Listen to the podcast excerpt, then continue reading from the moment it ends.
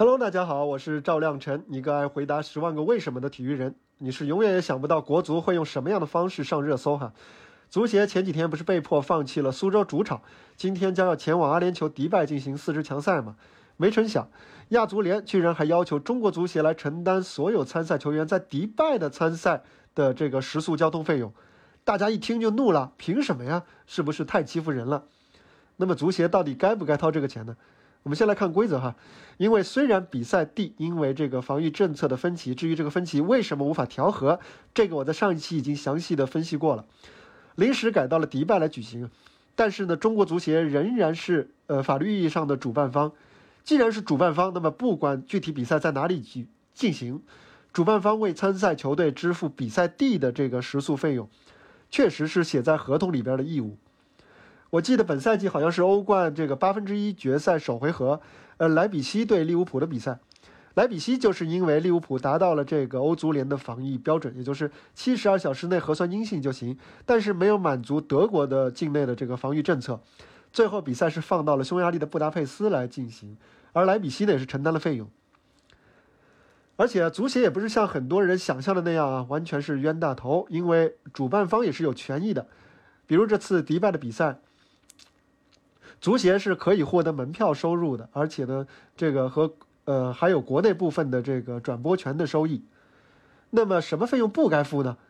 不该付的，比如说像叙利亚和马尔代夫，他们的要求就很离谱，他们要求中国足协给他们付从他们自己的国家出发到迪拜的费用，这就有点不讲武德了。好在足协呢大概率也是不会答应的。根据我了解到的情况呢，当初中国足协承接四十强赛比赛的时候。所签的合同里边的确是有，这个如果因为疫情原因对手无法入境，呃，转移比赛地的话，中国足协需要承担费用的这些条款。有人说啊，说对手既然有可能无法入境，这个足协应该完全应该未雨绸缪，提前考虑到，应该有预案。但是问题是，这一点在此前终究只是一种可能性。足协即便考虑到了这种可能性，他也不能因此就不去争办这个主办权。因为他们的首要目标还是要尽量保障这个国足的利益最大化。至于出现现在的局面呢，呃，谁都不想的。呃，足协作为主办方肯定吃亏不小。但是呢，但是我们客观来讲，主场异地确实也是此前国际比赛的一个通行惯例，并不见得是别人一定要针对我们。好了，那么足协到底有没有失误呢？呃，有，在我看来有啊，而且不小。足协在亚足联面前，他没有尽最大的努力去争取自己的谈判权和议价权，在我看来就是一个非常大的问题。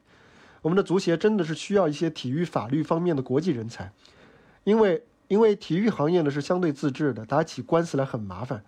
所以我们才更需要尽量的把问题放到事情发生之前去讨论，去谈判。国际体育是有很多不尽合理的规则的，很多时候你如果不去跟人掰扯掰扯，别人就会觉得让你吃亏是件非常合理的事情。归根到底一句话啊，遵守规则是美德，但是别让你的遵守规则纵容了别人的缺德。